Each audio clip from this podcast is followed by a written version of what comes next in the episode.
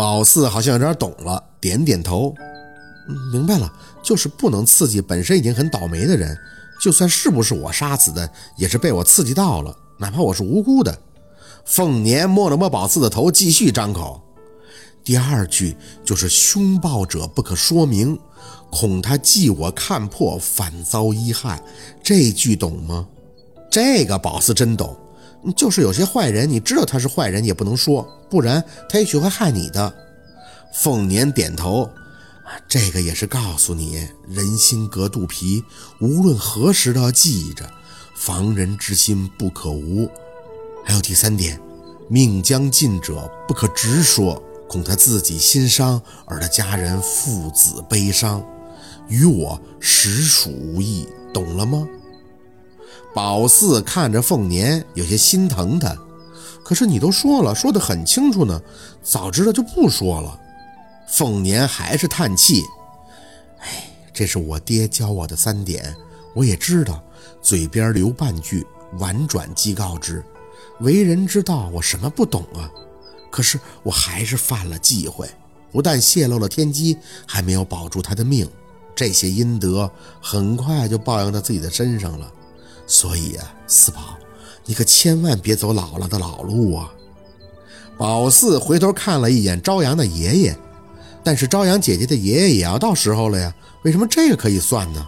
凤年牵了牵嘴角，哼，你也说他是要到时候了，年纪大了，家里人也都做好了心理准备了，算出这个时间是没问题的。相反的，要是真的算出来，那还是有福报呢，因为他的家人会很感谢你，而人到最后，谁不想走得体体面面的？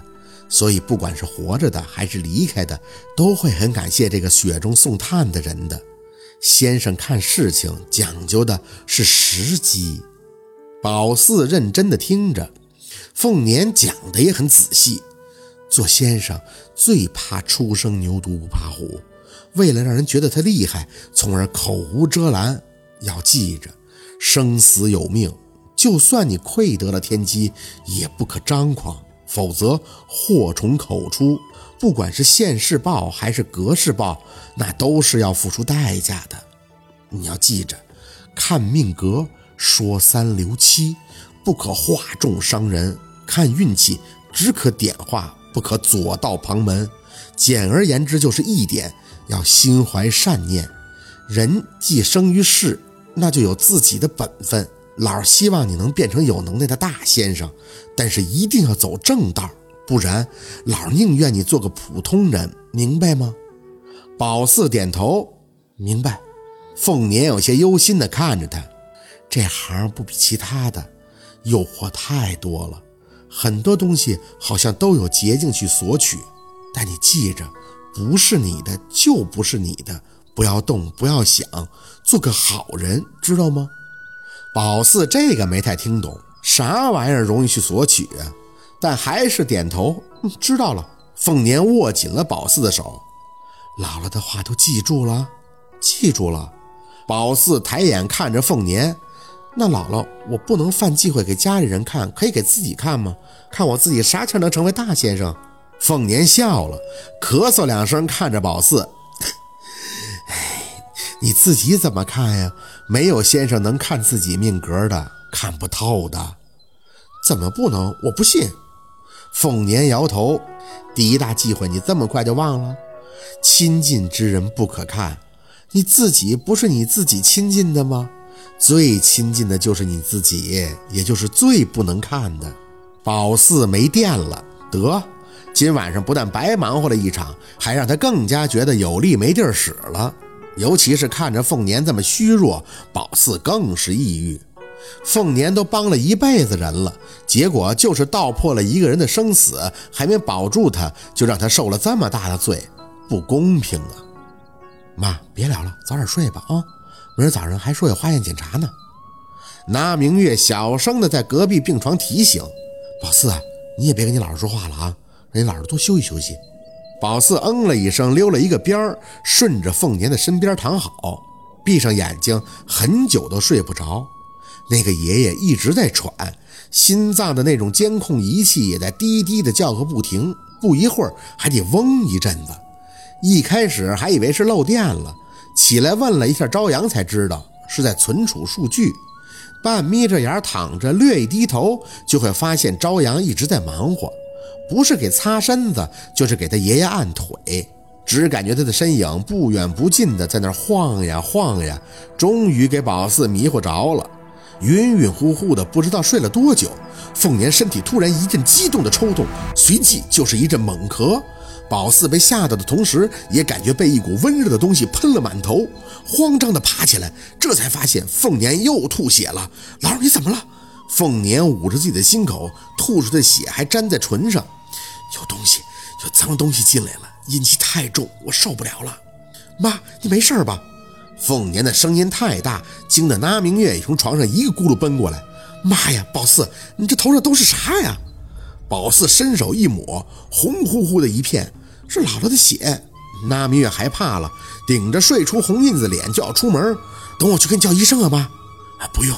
凤年伸手拉住他，那个东西走了，走了我就没事了。刚才我感觉就是有个人站在床边的，我有点受不了那个气，太寒了，我顶的就吐出来了。不用喊大夫，他们不懂这个的。病床对面的朝阳还没睡觉，看见这个有些不可思议。奶奶，我还是觉得你得叫医生看看，吐血可不行的。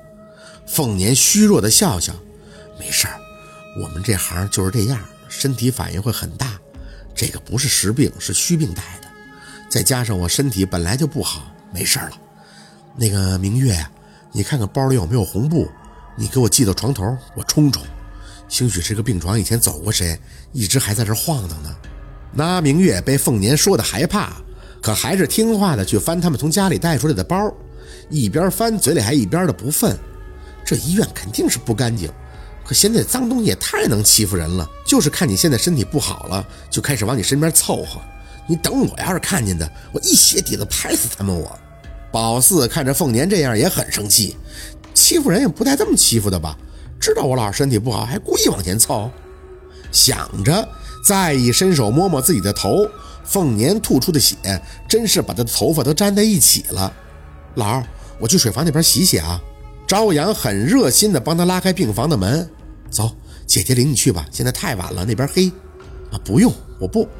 话没说完，宝四就看见一个站在门外的人，不，确切的说，那不是个人，因为他的脖子上只有裸露在外的气管，而没有头。是你？气一顶，猛地一嗓子，宝四就干出去了。你个王八蛋，让你吓唬我姥姥！吓唬我一次就得了，还三番两头的吓我，没头就以为我害怕呀？一个算啥呀？我薛宝四可是见过一院子的。嗷嗷叫着，宝四就冲了出去。出冷的这一出，给朝阳都吓了一跳。小妹妹，你怎么了呀？宝四怒气哼哼地站在病房门口，他又不见了，也真是被惹急了，张着嘴又喊了一声：“给我滚出来！”当一个人怒气上升到一个顶点时，是不知道害怕的，因为大脑已经被愤怒压制着，来不及发射恐惧信号了。小妹妹，你不用管我。宝四没回头，眼睛就这么在空荡荡的走廊上四处查看。一股阴风顺着鼻子尖掠过，他略一皱眉，那东西居然又站到了走廊的尽头的水房门口，伸着胳膊，手还指着水房的门，吓唬。宝四咬咬牙，拔腿就跑了过去。你个死背仙儿，我跟你拼了！那明月急着在后面叫宝四：“哎呦，这孩子是咋的了？”宝四顾不上他，一路嗖嗖嗖的跑到他所在的位置，刚要伸手抓他，一晃眼的功夫，他又不见了。宝四站在水房门口，喘着粗气，伸着脖子试探着往水房里看了一眼，保不齐这东西就是要在这里藏着吓唬人呢。